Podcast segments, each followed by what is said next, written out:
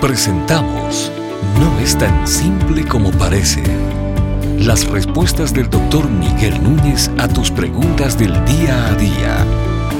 Bienvenidos. ¿Por qué siendo Dios un Dios justo, eligió a unos para salvación y a otros para perdición?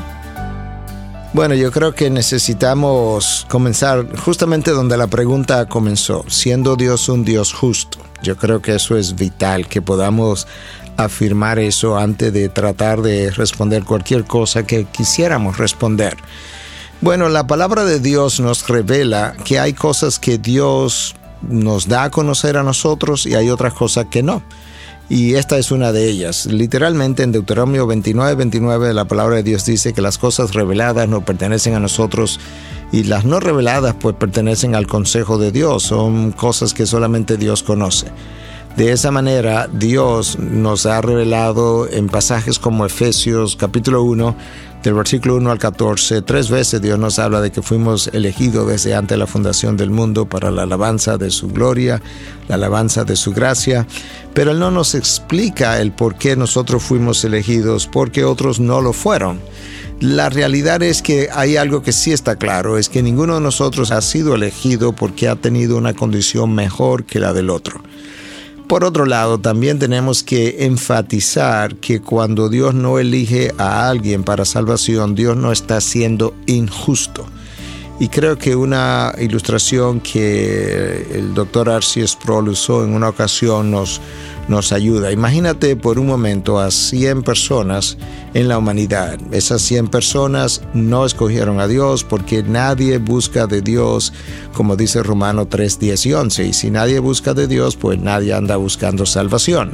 Entonces imaginemos por un momento que Dios, ah, por razones que no nos ha revelado, eh, escoge a 50 personas para ir a la gloria, para ir al cielo. Esos 50 fueron salvos, ¿por qué? ¿Por cuál de sus atributos? Por su amor, por su gracia, por su misericordia. Yo creo que eso está claro. Entonces esos recibieron gracia. Imaginémonos que los otros 50 se fueron al infierno. Ah, esos 50 se fueron al infierno. ¿Por qué? ¿Por cuál de los atributos de Dios? Por su justicia. Su justicia los condenó.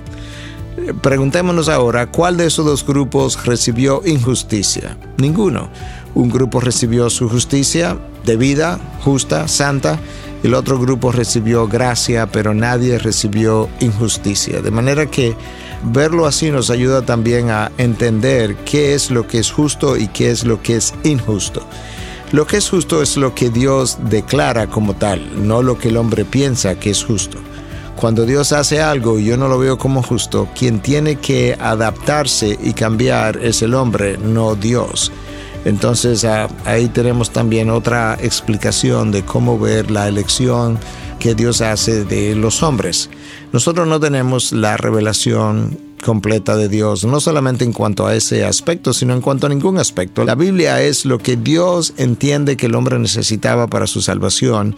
La Biblia nos representa toda la revelación de Dios. De hecho, en 1 Corintios 13, alrededor del versículo 7, 8, 9, Pablo nos dice que ahora nosotros conocemos en parte, pero que cuando lleguemos a la gloria, cuando lleguemos, cuando llegue lo perfecto, que es el reino de los cielos, entonces nosotros conoceremos completamente. De manera que todas las cosas que nosotros conocemos al día de hoy, no solamente nuestra salvación, las conocemos parcialmente. La naturaleza humana en primer lugar y luego la naturaleza pecadora encima de la naturaleza humana nos limita la capacidad de conocer las cosas, de penetrar las cosas.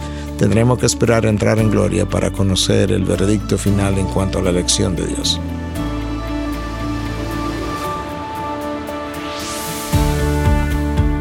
Estas y otras preguntas llegan hasta ustedes gracias a la valiosa colaboración de nuestros amables oyentes.